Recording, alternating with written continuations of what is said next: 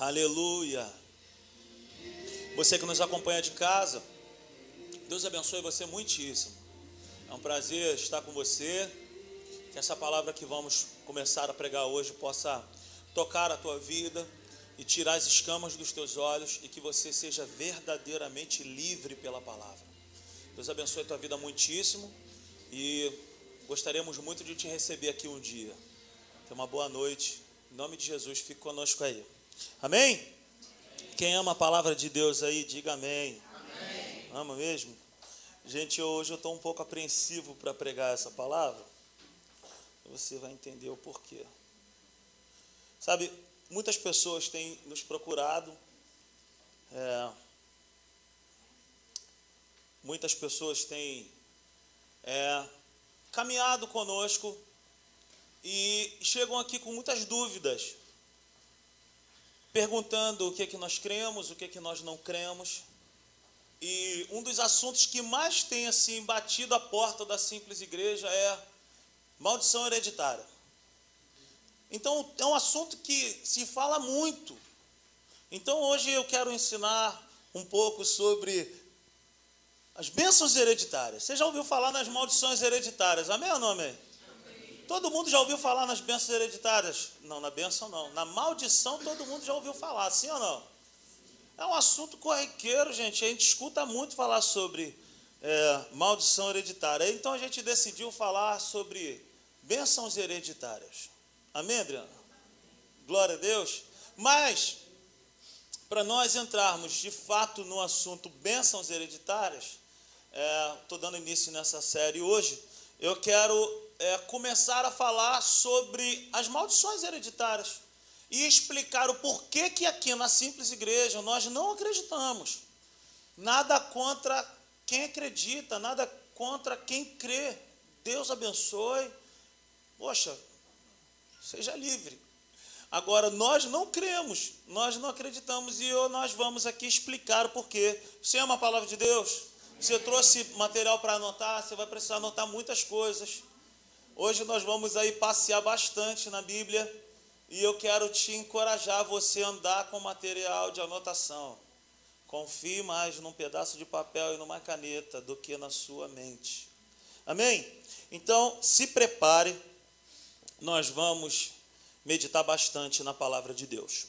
Então, assim, muitos conhecemos esse tema, né? Maldição hereditária. Quem aqui já ouviu falar sobre esse tema aí? Maldição hereditária.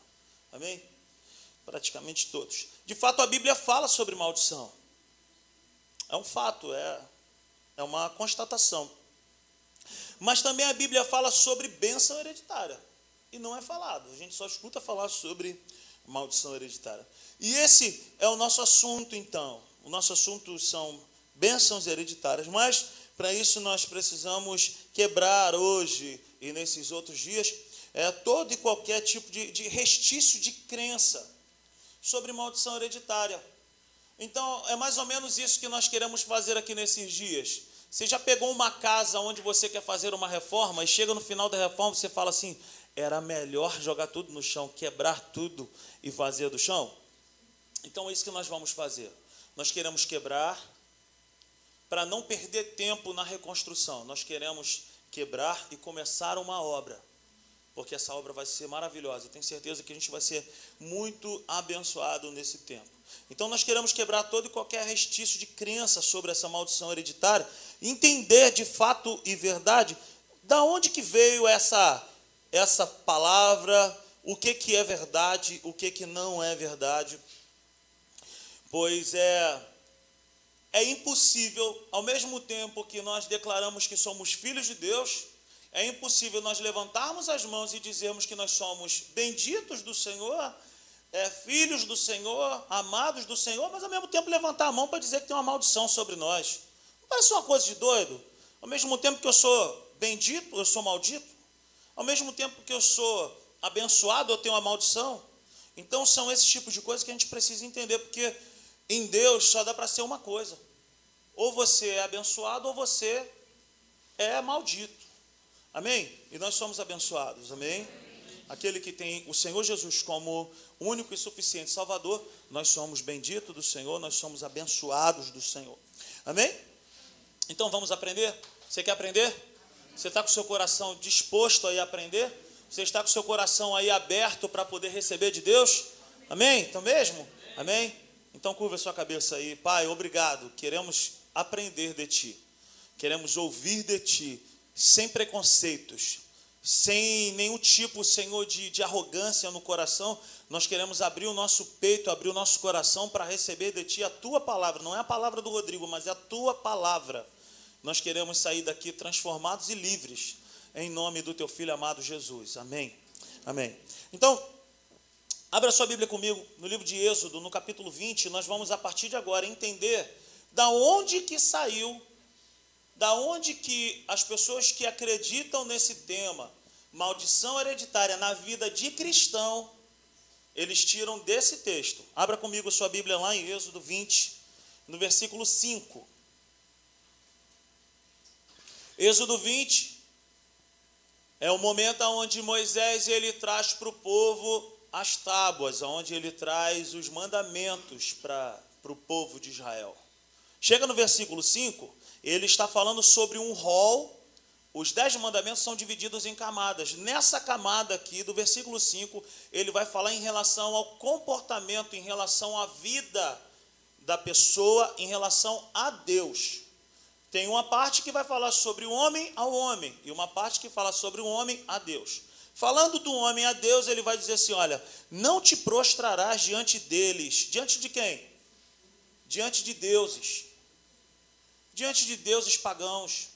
Então Deus está dizendo assim: Olha, não te prostrarás diante deles, nem lhes prestarás culto, porque eu, o Senhor, teu Deus, sou um Deus zeloso, que castigo os filhos pelos pecados de seus pais, até a terceira e quarta geração daqueles que me desprezam. Amém? Então, quando a gente lê a Bíblia, a gente sempre precisa fazer o seguinte: nós precisamos sempre saber para quem que está sendo escrito, quando que foi escrito. A gente precisa ter esse tipo de análise. E quais as circunstâncias foi escrito aquilo. A gente não pode pegar qualquer texto e achar o seguinte: olha, isso serve para todo mundo. Nesse caso aqui, é para o povo de Deus, para o povo que foi tirado de, do Egito. Oh, glória. E nós vamos aprender um pouco aqui sobre isso. Então, Êxodo 20, no capítulo 5, foi escrito para a primeira linhagem do povo. Foi escrito para a primeira linhagem do povo que havia foi escrito para a primeira linhagem do povo que havia sido escravo no Egito. Amém? O que eles aprenderam no Egito? O que, que esse povo aprendeu no Egito? Adoração a outros deuses, entre outras coisas. A gente vai ver que chega uma hora que Moisés sobe ao monte, quando ele volta, o que, que eles estavam fazendo? Adorando a um bezerro. Então isso foi algo que veio na cabeça deles e eles e saíram fazendo? Não foi algo que eles aprenderam. Então, o que, que Deus estava querendo fazer com o povo? Era uma desintoxicação espiritual, se eu posso dizer assim. Deus estava dizendo para o povo o seguinte: olha, o meu relacionamento que eu quero ter com vocês agora é um relacionamento comigo.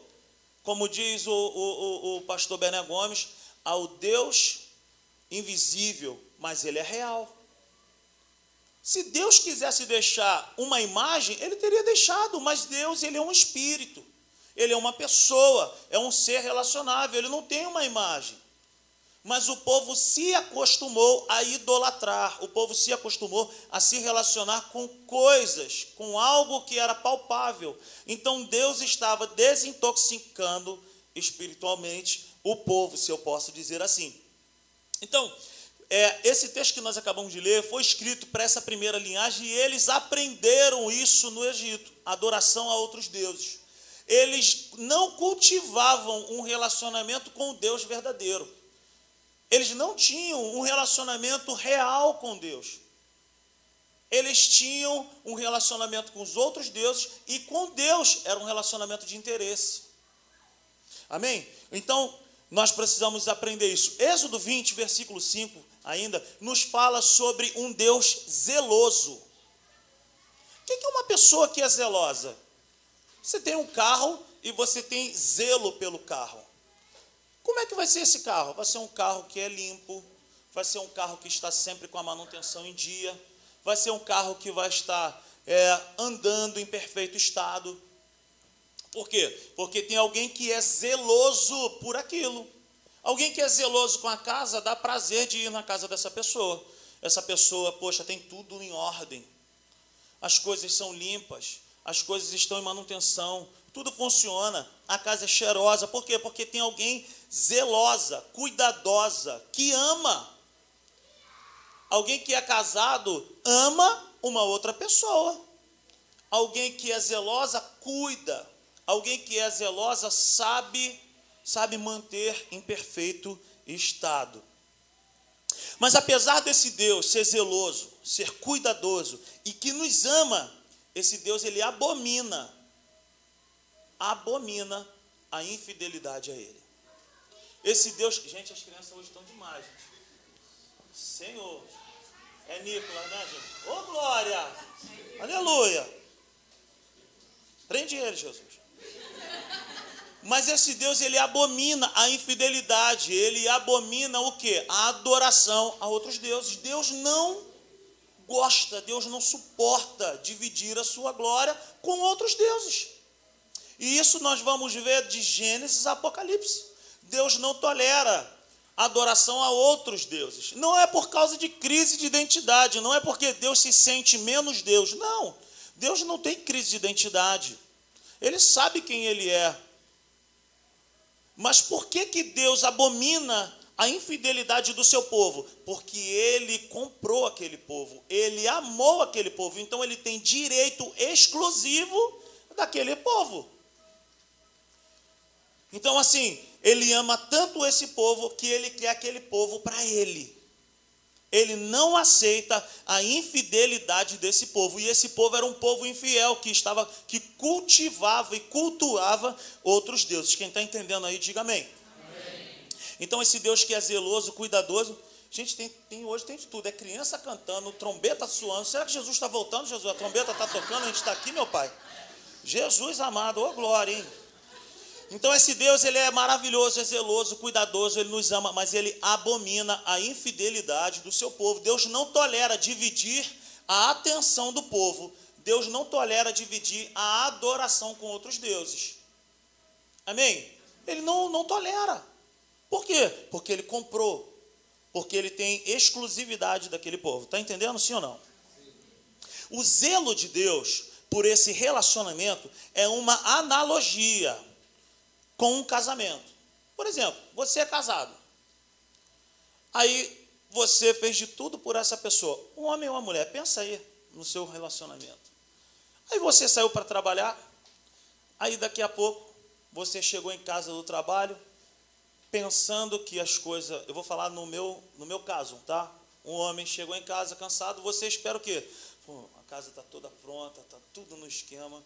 Vou sentar, vou comer aquele papazinho, vou bater um papo. E chega em casa, de fato, as coisas estão armadas. E aí a esposa está arrumada, bonita, cheirosa, e tu fala, pô, que legal, está me esperando, que legal. E aí a, a, esposa vai e vira e fala assim, ó, vou dar uma saidinha. Aí tu, aonde? Aí ela vai falar assim, vou encontrar um ex-namorado meu. Aí tu, hã? É, vou encontrar com um ex-namorado meu, a gente marcou de sair, tu fica aí, que eu vou dar uma volta. Como que eu vou fazer? O que, que eu vou pensar, gente? vou falar, como é que é? Sim ou não, gente? Agora imagina você, mulher, chegou em casa, aí, oi, Ney, né, Ney? Oi, Ney, como é que tá, amor? Tudo bem? Olha, tudo bem, olha, fica aí, eu já tô, eu vou dar uma saída, eu, eu, eu vou dar uma volta. Mas daqui a pouco eu estou voltando. Vai onde? Vou encontrar uma ex-namorada minha. Vou lá no Barra Shopping. Fazer o que no Barra Shopping com a namorada? Vou comer lá no, naquele restaurante. Naquele restaurante que tu nunca me levou?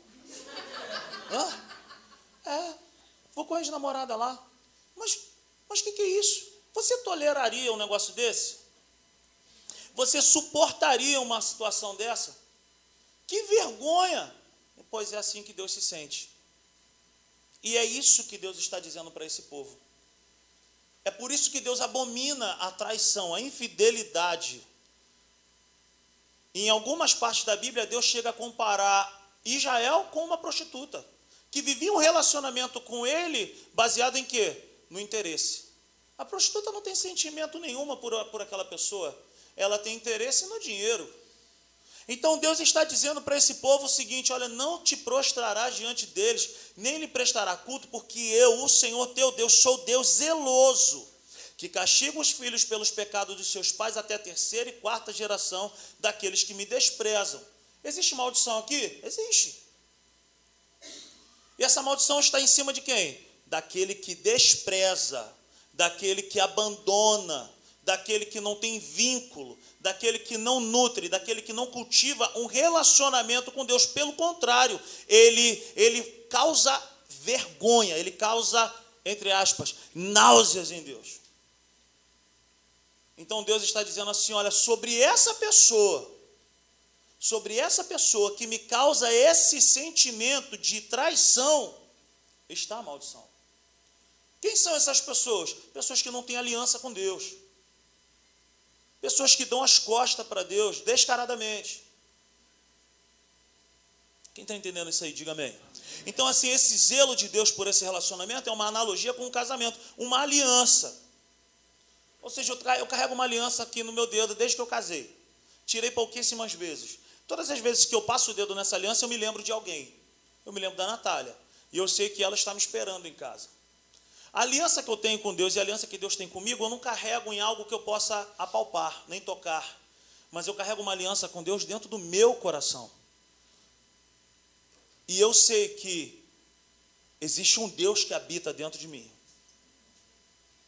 Através do seu Espírito Santo, que é o penhor, que é a garantia.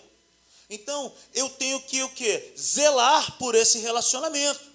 Assim como um homem zela pelo seu casamento, uma mulher zela pelo seu casamento, sendo fiel. Então, é assim que Deus deseja que esse relacionamento flua. Você está entendendo isso aí?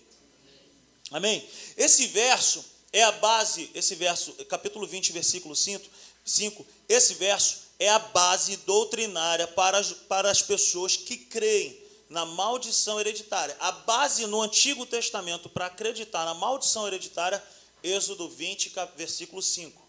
Existe um versículo em João que depois a gente vai ver também, não sei se dá tempo de falarmos sobre ele hoje. Mas existe um versículo no Antigo e um versículo no Novo. E nós vamos falar sobre isso. Esse verso, então, é a base doutrinária para essas pessoas que creem na maldição hereditária.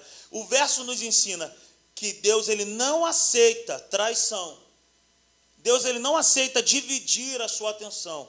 Ele então está dizendo assim: Eu não aceito, pois eu, Senhor, eu sou um Deus zeloso. Eu amo o povo, eu amo esse povo. E eu não consigo, eu não aceito dividir a atenção desse povo. Amém? Então, sobre essas pessoas que desprezam, sobre essas pessoas que viram as costas para esse Deus, existe uma maldição. Existe maldição hoje sobre a vida de pessoas? Existe. Existe uma maldição sobre as pessoas que não receberam ainda Jesus como único e suficiente Salvador. A Bíblia vai dizer para nós que aquele que crê e for batizado será salvo, mas aquele que não crê já está condenado. A Bíblia vai falar que o, o, mal que Adão e Eva fizeram no jardim, ele se alastrou por toda, toda a humanidade. Romanos 3, 23 vai dizer que todos foram destituídos da glória de Deus. Mas o grande problema é que nós sempre lemos ou sempre ouvimos falar de um versículo apenas e nós não lemos o seguinte. Se a gente for ler Romanos 3, 23, a gente se assusta. Mas se for ler Romanos, Romanos 3, 24, a gente fala, graças a Deus. Se a gente for ler Êxodo 20, versículo 5, a gente fala, meu Deus. Mas se a gente for ler Êxodo 20, versículo 6, a gente fala, graças a Deus. A gente chega lá. Amém ou não, amém? Você está comigo? Sim ou não? Então, esse Deus, ele não aceita o desprezo do seu povo em relação à devoção a outros deuses. Deus não aceita, pois ele adquiriu esse povo. Ele tem direito sobre o povo. E quando você adquire alguma coisa, você comprou alguma coisa, quem manda é quem comprou. Se você adquiriu, você tem direitos. Aquele que foi comprado só tem que obedecer. Sim ou não? Amém? Existe uma maldição aqui? Sim. Sobre quem? Sobre quem despreza o Senhor e sobre quem despreza a sua aliança sobre quem continua a desprezar o Senhor. Existe maldição sobre aqueles que não conhecem o Senhor Jesus também, nós acabamos de falar, que é essa maldição adâmica também. O mal que ele praticou, ou a desobediência que ele praticou no Éden, está sobre a vida de pessoas que ainda não receberam a Cristo como único e suficiente Salvador. Isso é uma constatação. Nós não podemos esconder isso das pessoas. Amém? Maldição sobre quem se prostra, maldição sobre quem adora, maldição sobre quem presta culto e despreza o Senhor. É o que está escrito aqui. Amém? Agora, existe maldição sobre quem despreza Deus e sobre quem continua o ciclo de desprezo. É isso que nós temos que entender. Uma pessoa praticou mal, se a, se a sucessão dessa pessoa continuar praticando mal, a maldição perdura. Eu tenho um caso aqui, vou usar a pessoa do meu primo Xande. O Xande, o meu primo Alexandre, foi a primeira pessoa da nossa família a se converter. A primeira foi o Alexandre. Ele foi o primeiro a tomar as pedradas da, da, da família. E aí, até o Alexandre se converter, se eu tiver errado, tu me corrige. Até o Alexandre se converter, era só tragédia. Não morria ninguém de, de dor de cabeça, ninguém morria de câncer, ninguém. Era só tragédia. A gente não vai ficar aqui contando, mas era só tragédia. Existia o quê? Existia uma perseguição, existia uma maldição mesmo de, de morte, de morte trágica. Era ou não era, Alexandre? Aí o Alexandre foi e se converteu. As coisas mudaram. Amém? Amém? O Alexandre se converteu. As coisas mudaram. Amém?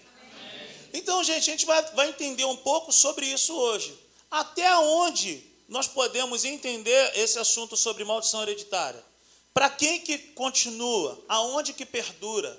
Agora, uma coisa eu te falo, na vida de crente eu não aceito. Quem falou amém? Amém. Na vida de crente eu não aceito. Amém? Aleluia. Então, meu irmão, existe essa maldição? Sim. Sobre quem continua a praticar. Agora, quando Jesus entra em ação, essa maldição é cortada. A gente vai falar muito sobre isso. Então, o que precisamos entender aqui, que o maior problema é quem não valoriza, quem não ama ou quem não segue ao Senhor, não existe coluna do meio. Tipo assim, olha, eu não quero Deus, mas eu também não quero as trevas, automaticamente, se você não quer Deus, você já está nas trevas. Se você não quer ser guiado por Deus, você já está sendo guiado por outra pessoa. Não existe coluna do meio. Não existe o meio termo. Não existe morno. Ou é Deus ou trevas. Você está entendendo isso aí? Então não existe coluna do meio. Quem não o ama, o despreza. Se você não ama o Senhor, automaticamente você despreza o Senhor. E para essa geração que estava sobre o regime da lei, era assim. Essas pessoas estavam sobre a lei de Moisés. E na lei de Moisés, ou era ou não era. Continua sendo, mas lá eles tinham aquelas ordenanças que nós já cansamos de falar aqui. Quero te mostrar um negócio bem engraçado, bem legal. Abra sua Bíblia lá em Êxodo, volta um capítulo. Êxodo 19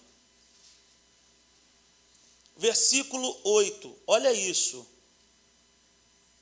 Até aqui, Êxodo 19, 8, o povo ele era guiado pelo favor de Deus. O povo continuava a não merecer, Xande, o povo continuava a vacilar, o povo continuava a errar, mas Deus sempre estendendo a mão e agindo com o povo com base no amor, Carol. Sempre assim. Mas aí Moisés ele vai subir ao monte ele vai subir ao monte e ele recebe, ele está se preparando para receber a mensagem de Deus. Olha só o que está escrito em Êxodo 19, versículo 8. Versículo 7. Moisés voltou, convocou as autoridades do povo e lhes expôs tudo o que o Senhor havia lhe mandado falar. Ou seja, Moisés subiu ao monte e ele voltou com a mensagem. Agora, olha o versículo 8: a arrogância do coração do povo. A lei é pesada, gente. A lei é pesadíssima. Mas no versículo 7, Moisés desce e expõe tudo que o Senhor havia mandado. Olha o versículo 8, olha a resposta do povo. O povo todo respondeu unânime: Faremos tudo. Perdão, é, faremos tudo o que o Senhor ordenou. E Moisés levou ao Senhor a resposta do povo. O que, é que o povo estava dizendo? Pode mandar essa tal de lei aí que a gente, ó, te arrebenta. A gente vai cumprir, pode deixar, pode mandar tudo o que o Senhor falou, nós vamos cumprir. E aqui que entrou a situação que ficou meio que complicada para o povo. Porque, humanamente falando, ninguém consegue cumprir as 613 ordenanças da lei. Então, aqui dá-se início o quê? A lei de Moisés, que apontava, a lei só apontava para é, o povo pecar. A lei de Moisés, ela expunha o pecado do povo mas ela não mostrava uma saída porque era difícil demais. Então a lei de Moisés ela denunciava o pecado, mas ela até então não revelava um Salvador. Então ela só mostrava para as pessoas o que? Caramba, eu errei, eu falhei, eu pequei, eu sou pecador. Mas ela não dava uma saída para a pessoa mudar de vida. Por quê? Porque ninguém conseguia, sabe, cumprir essas ordenanças. Então o povo entrou nessa aqui por causa da arrogância do coração. Pode mandar que a gente faz. Pode mandar que a gente cumpre. Então toma aí a lei. Amém? Você está entendendo isso aí?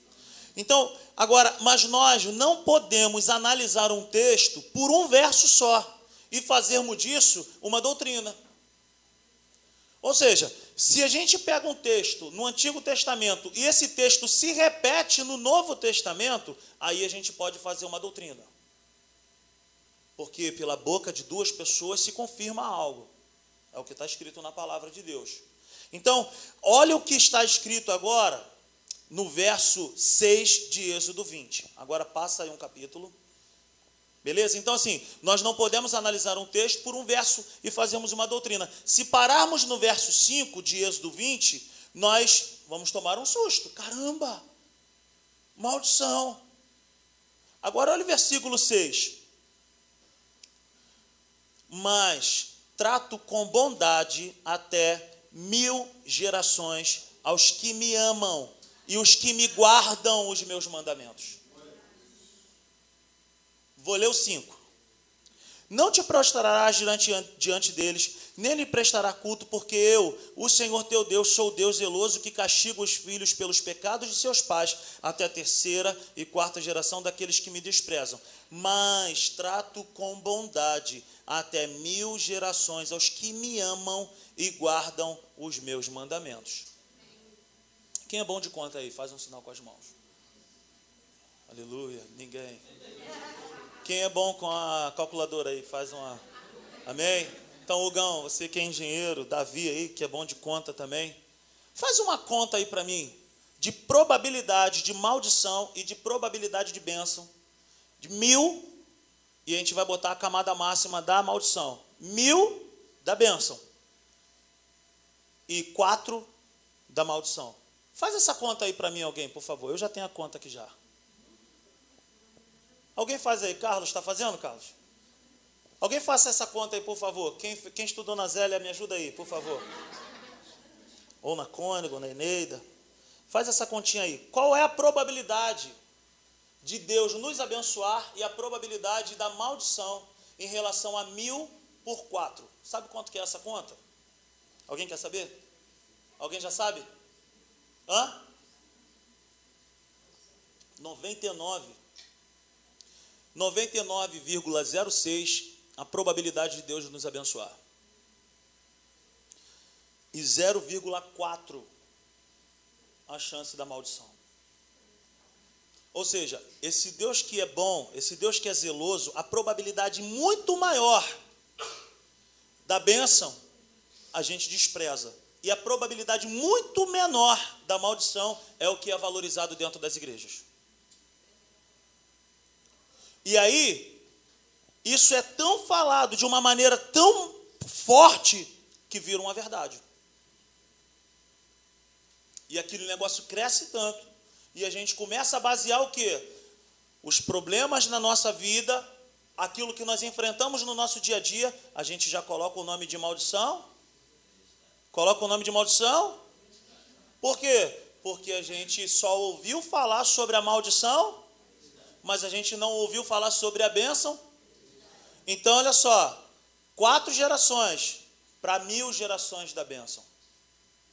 Quem está sendo abençoado nessa noite, diga amém.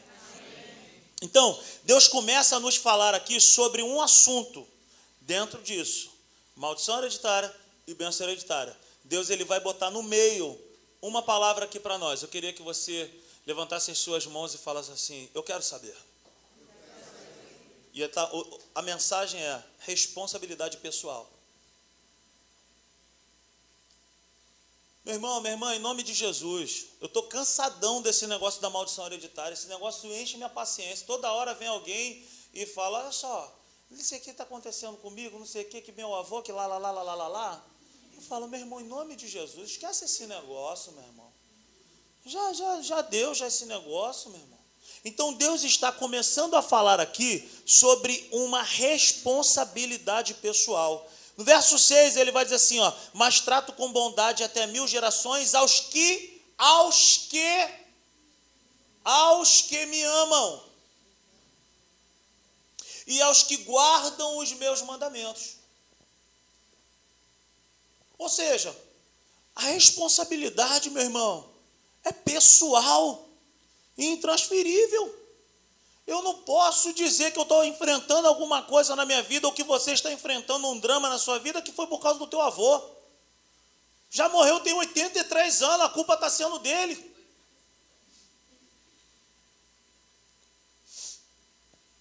O que, que nós já ouvimos? O que, que nós já ouvimos falar sobre maldição hereditária? Vamos lá. Desligamento de almas. Quem já ouviu falar? Só eu? Quem dá mais? Ou já ouvimos falar sobre desligamento de almas. Nós já ouvimos falar que uma lista de confissão de pecados dos nossos antepassados. Nós já ouvimos falar também. Ah, o teu avô que fez isso. Mas eu nem tenho, nem conheci meu avô. Não, mas olha, lá em 1973, o teu pai fez isso e o que ele fez lá está tocando você agora, em 2019. Então, o que, é que nós já ouvimos falar sobre maldição hereditária? Desligamento de almas, sim ou não? Lista de confissão de pecado dos nossos antepassados, sim ou não? É, aí você é levado para dentro de uma sala e alguém olha nos seus olhos e fala: não cruze os braços. Não cruze as pernas rituais, uso de sal, azeite, vinho, queimar coisas ao fogo, olha nos meus olhos, protocolos, mapeamentos. E aí começa uma caça fantasma de quem errou. Quem, é, quem tem a culpa? Muitas pessoas ensinam, mas ensinam tanto que parece que é uma realidade. E aí, nós temos que parar e falar assim: mas o que, que a Bíblia diz a respeito disso? Esses dias, um amigo meu foi convidado. E ele foi num lugar. E ele não sabia o que, que era. E ele se deparou com uma reunião desse tipo. E aí, no outro dia, ele me procurou e falou assim: meu irmão, Pô, fui numa situação, me levaram numa parada, fui lá e achei que era uma coisa, era outra. E aí a gente bateu um papo e, e resolvemos a situação. Mas na maioria dos casos o que acontece é, você vai para lá, para um lugar desse, para um congresso, para um seminário desse de cura e libertação, de maldição hereditária, tu vai para lá sem maldição nenhuma. Volta com as 15. Porque a gente começa a espelhar a nossa vida pensando o seguinte: ah, entendi. Então, olha só, eu tenho problema na minha vida financeira porque meus pais, ó. Aí a gente começa a pensar: ah, eu tenho um problema, eu, eu não honro minha família, porque, ó. Como eu já ouvi um dia, uma pessoa que me procurou e falou assim para mim: agora eu entendi o porquê que eu não consigo firmar os meus pés na igreja. Eu falei: é mesmo? Por quê? Porque está escrito lá na lei de Moisés que o filho bastardo ele não pode frequentar a congregação. Vamos fazer agora um mapeamento dentro de todas as igrejas. Quem é filho bastardo aí? Levanta as mãos. Não levanta a mão, não. Quem é filho bastardo, levanta as mãos. Você já imaginou um negócio desse? Você já imaginou um negócio desse? Todos nós aqui sabemos que é um filho bastardo? Sim. Então, quantos filhos bastardos eu conheço, você conhece, que hoje são homens e mulheres de Deus? Mas esse irmão, ele era tão filho bastardo que ele falou: Agora eu entendi, porque está escrito na lei de Moisés que o filho bastardo ele não pode congregar. Não existe mais, né? Obrigado. Então, gente, pelo amor de Deus, vamos ler a Bíblia. Então, assim, eu não posso também basear a minha crença naquilo que as pessoas vivem de experiência. A experiência dela não serve para mim. A tragédia da vida dela foi a tragédia da vida dela. Agora, e a sua vida?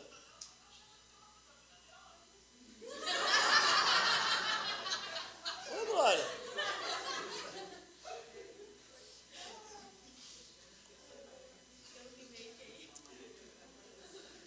Então, muitas pessoas ensinam sobre isso, mas o que a Bíblia diz?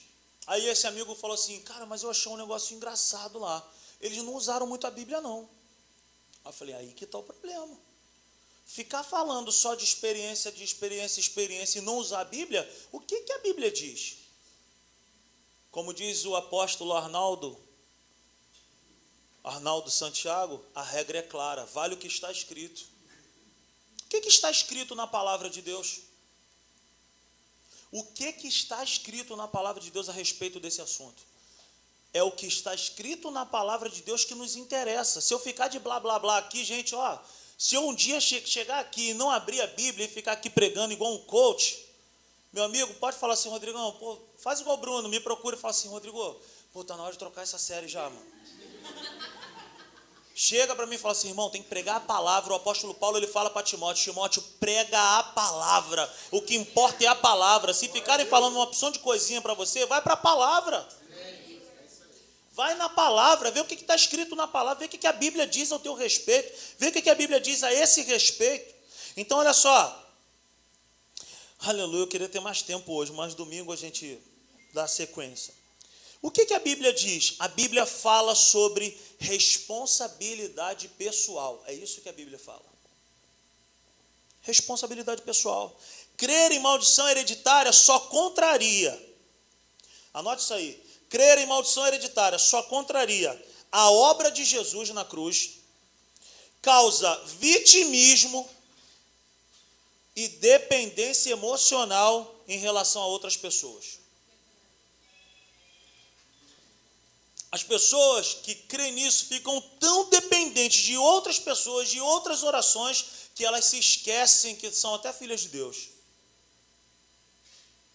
Então, meu irmão, deixa eu te falar uma coisa: eu não estou aqui para debater com quem acredita, não. Eu estou aqui para ensinar o povo que o Senhor me deu para cuidar. Amém? Eu me lembro que quando eu estava pregando aquela mensagem aqui, na terra como no céu, a Natália falava para mim assim: Amor, você está pegando muito pesado. Falei, estou falando aquilo que Deus tem mandado eu falar. Porque naquele grande dia não vai ser você que vai ser cobrado, sou eu. Deus vai chegar e falar assim: olha, você não falou a verdade verdadeira lá, não. Você ficou amassando lá, passando amaciante nos outros. Então, não estou aqui também preocupado com o que vão pensar de nós. Eu quero é Deus. Eu quero ensinar a verdade para esse povo que o Senhor confiou a mim. Amém, gente? Então, maldição hereditária aqui não. Aqui não nós estamos aprendendo. Eu não sou perfeito, eu não sou sabe tudo, mas o que eu tenho recebido de Deus eu tenho transmitido. Amém?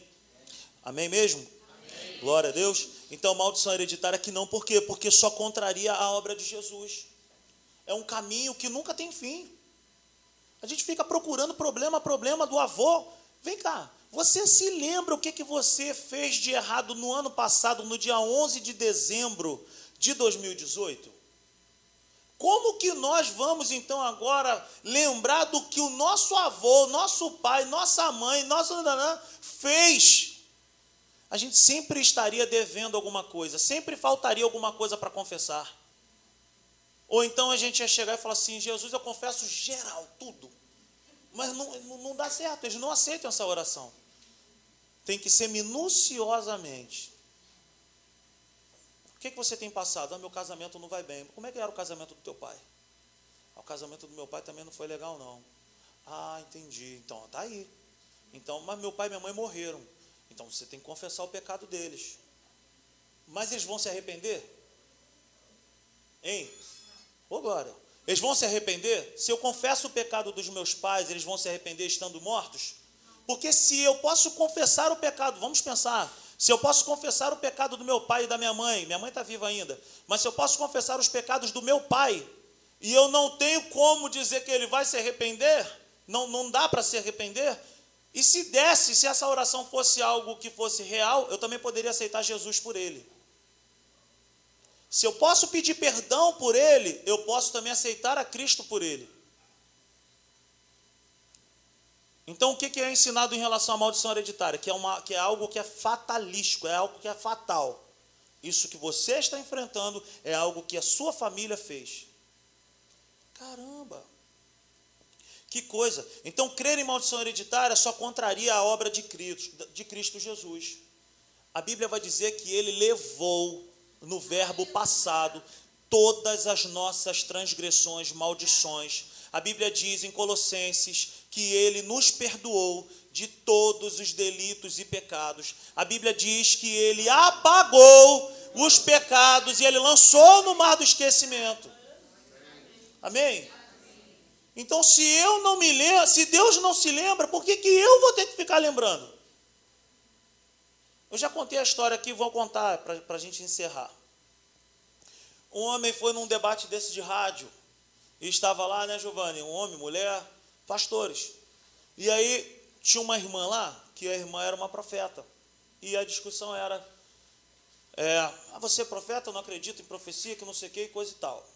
E aí, o, o pastor, um pastor que não acreditava, virou para ela e falou assim: Olha, se você é profeta de fato, de verdade, eu quero que você revele aquilo que eu fiz na data tal, no dia tal, eu fiz algo gravíssimo e eu quero ver se você é profeta. Deus revela para você? Revela. Vamos para o intervalo. Foram para o intervalo, voltaram para o intervalo. Aí ele falou: Você vai orar e nós vamos para o intervalo. E aí foram para o intervalo, voltou o programa. Tocou a vinheta, voltou o programa. E aí chegaram na hora lá, abriu o microfone. E aí o irmão falou para a irmã: E aí, irmão? Deus falou contigo? Falou. Deus falou contigo que o que eu fiz lá naquele dia, na tal hora, tal, com tal pessoa. Deus falou, falou. E o que é que Deus falou? Deus falou que não se lembra mais.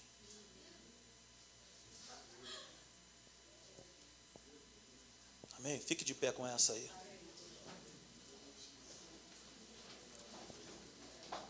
Deixa eu falar uma coisa para você. Você quer saber sobre a bênção hereditária? Não falte domingo. Convide, convide mais alguém.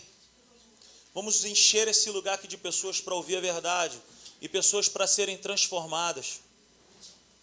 O que Deus espera de mim de você não é um apego, uma preocupação com o que teu pai tua mãe, com o que fizeram no passado. O que fizeram no passado passou. O que importa é agora, é para frente. Olha para frente. Quem olha para trás bate. Quem olha para trás sai do foco. Para de olhar para trás, olha para o alvo. Aleluia. Aleluia. Não podemos basear as nossas experiências que estamos vivendo hoje naquilo que fizeram, na experiência dos outros. Nós precisamos nos ver na palavra, só na palavra.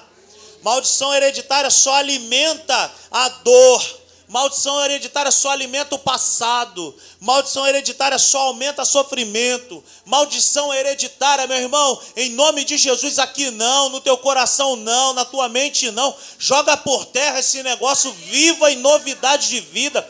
Viva algo novo, viva com aquilo que o Senhor te prometeu na cruz. Agora, eu também acredito que se nós vivermos num ambiente onde um pai e uma mãe é, é, é tabagista, nós temos uma possibilidade de também ser tabagista. Por quê? Porque nós podemos ser frutos do meio. Eu dei um exemplo aqui num dia. O meu pai, desde que eu me conheço como gente, era do ramo do transporte de carga. Eu e o Rafael decidimos ir para o transporte de carga.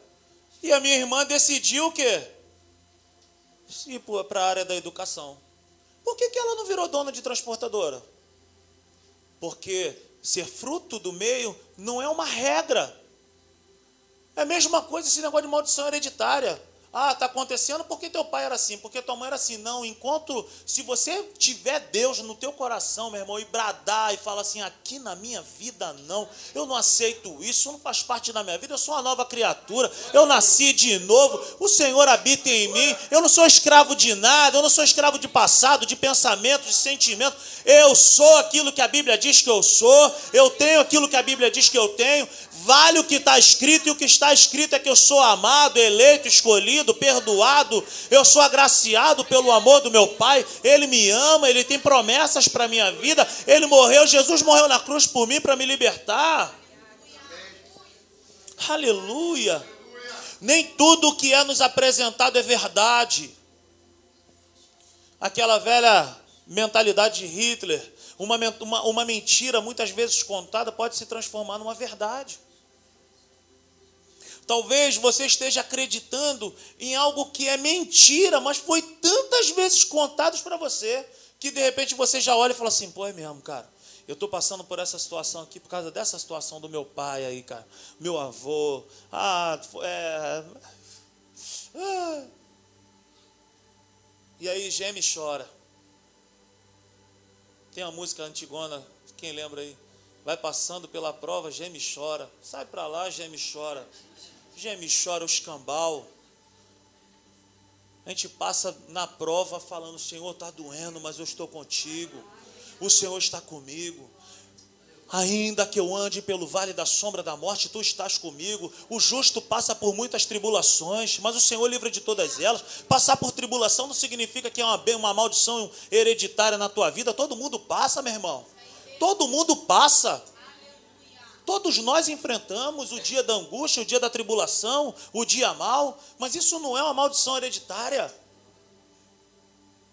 Ô, meu, esse negócio, esse negócio dá um negócio, cara. Aleluia. Você reparou que essa doutrina não tem fim? Você já reparou que todas as vezes que se faz um apelo, as mesmas pessoas vão à frente? Você já reparou que as mesmas pessoas que foram em um dia vão no outro dia, e vão no outro, e vão no outro e não param? Sabe por quê? Porque as pessoas sempre vão procurar uma bengala, as pessoas sempre vão procurar um culpado, as pessoas sempre vão procurar quem fez, as pessoas sempre vão procurar. Mas ninguém quer parar e olhar para dentro de si e falar assim: calma aí, cara, eu sou fruto das minhas escolhas. E é sobre isso que a gente vai falar no domingo. Feche seus olhos aí. Aleluia.